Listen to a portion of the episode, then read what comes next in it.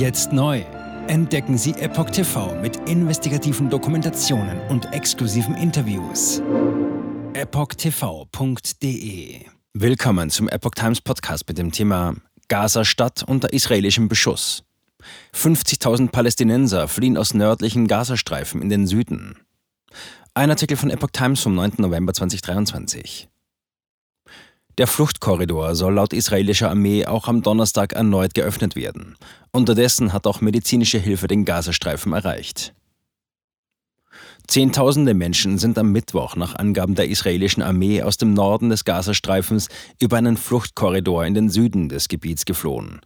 Zitat: Wir haben heute gesehen, wie 50.000 Bewohner vom nördlichen in den südlichen Gazastreifen gezogen sind, sagte Armeesprecher Daniel Hagari. Der Fluchtkorridor werde am Donnerstag erneut geöffnet. Der Grenzübergang Rafah nach Ägypten blieb indes nach Angaben der Hamas für Verwundete und Ausländer am Mittwoch geschlossen. Er sei nicht geöffnet worden, weil Israel sich weigere, die Liste der zu evakuierenden Verwundeten zu genehmigen, sagte ein Beamter der den Gazastreifen kontrollierenden radikal-islamischen Palästinenserorganisation der Nachrichtenagentur AFP. Ein AFP-Journalist sah am Mittwoch in Rafah eine große Menschenmenge, die hoffte, im Laufe des Tages nach Ägypten zu gelangen. Nach einem tödlichen Angriff auf einen Krankenwagen hatte die Hamas den Übergang zuvor bereits für zwei Tage geschlossen. Armee hat Druck auf Gaza erhöht. Zitat: Sie gehen, weil sie verstanden haben, dass die Hamas die Kontrolle im Norden verloren hat und es im Süden sicherer ist, sagte Militärsprecher Hagari mit Blick auf die Flüchtenden. Im südlichen Gazastreifen gäbe es eine Zone, in der Medikamente, Wasser und Nahrungsmittel verfügbar sind, sagte er weiter. Wir haben unsere Häuser verloren, wir haben unsere Kinder verloren. Wo ist die Weltgemeinschaft? Wo sind unsere muslimischen Mitbürger? sagte einer der Flüchtenden, No Hamuda, der Nachrichtenagentur AFP. Er fügte fragend hinzu, wohin sollen wir jetzt gehen?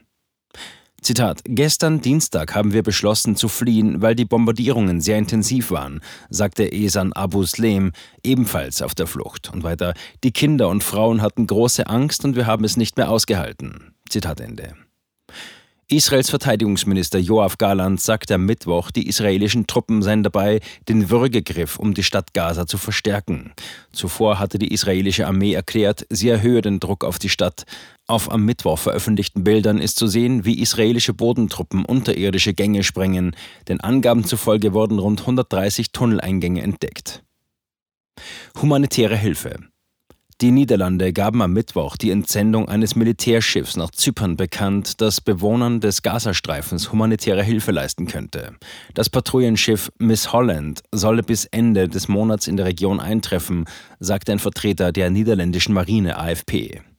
Es sei allerdings noch keine endgültige Entscheidung getroffen worden. Zunächst müssten Vorbedingungen geschaffen werden. Die Insel im östlichen Mittelmeer bemüht sich derzeit, einen humanitären Seekorridor einzurichten, über den Hilfe in das Palästinensergebiet gelangen kann. Die UNO meldete unterdessen das Eintreffen einer Ladung medizinischer Hilfsgüter und Medikamente im Al-Shifa-Krankenhaus im nördlichen Gazastreifen. Die Leiter des UN-Hilfswerks für palästinensische Flüchtlinge UNWRA und der Weltgesundheitsorganisation WHO erklärten gemeinsam, dass die Hilfsgüter das größte Krankenhaus in Gaza erreicht hätten. Zitat Trotz der enormen Risiken, denen unsere Mitarbeiter und Partner aufgrund der anhaltenden Bombardierungen ausgesetzt waren. Zitat Ende. Nach ihren Angaben ist es erst die zweite Lieferung lebenswichtiger Hilfsgüter. Es werde dringend mehr benötigt. Laut einem AFP-Reporter wurde die Gegend um das Al-Shifa-Krankenhaus in der Nacht zum Donnerstag erneut bombardiert.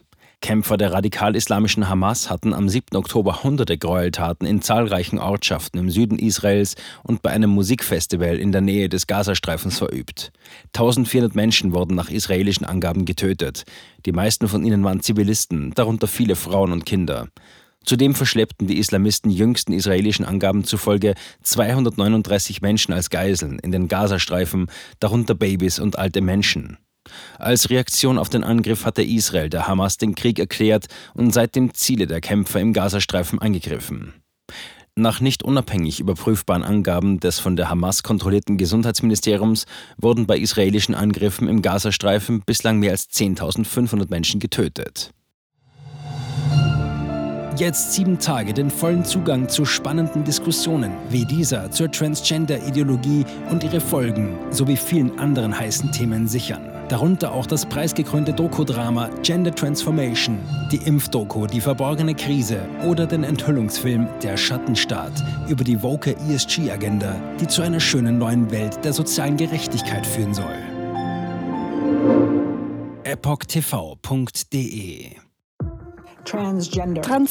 Wird als sehr cool dargestellt durch die Medien. Durch TikTok, Reddit, Tumblr, Instagram, Facebook, Twitter, durch ihre Spiele in den Filmen. Warum tun sie das alle gleichzeitig? Ich war 15 Jahre lang Lehrerin an einer öffentlichen Schule. Unsere öffentlichen Schulen haben sich verändert. Vor fünf Jahren gab es keine Schüler, die sich als nicht-binär identifizierten. Wir wussten noch nicht einmal, was genderfluid war. Wenn ich mit einer Person darüber sprechen würde, warum sie glaubt, im falschen Körper zu sein, meine Zulassung wäre in Gefahr.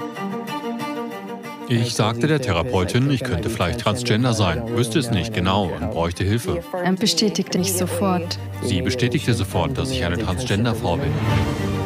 Diesen Kindern werden gleich nach der ersten Sitzung Pubertätsblocker verschrieben oder sie werden einfach durch die Operationen gejagt. Und dann habe ich mich schlecht gefühlt, müde und erschöpft. Ich fühlte, meine Mutter sagte, ich war kreidebleich. In fast allen Lebensbereichen meines Lebens war ich einfach nicht mehr funktionstüchtig. Ich erfuhr, dass ich nur noch zwei Wochen zu leben hatte. Meine Tochter hatte Schmerzen. Sie weinte, konnte nicht schlafen, sich nicht konzentrieren, nachdem sie diese Hormone einnahm. Die Behauptung, dass Pubertätsblocker reversibel sind, ist eine Lüge. Sie hemmen tatsächlich die Entwicklung. Ärzte werden nicht den Mut haben, sich zu äußern. Nur wenige von uns tun es. Denn wenn sie einer sehr großen medizinischen Organisation angehören, wäre ihr Arbeitsplatz in Gefahr. Es ist eine Industrie im Wert von 1,5 Milliarden Dollar allein für chirurgische Eingriffe. Es handelt sich um eine politische Agenda, die umgesetzt wird.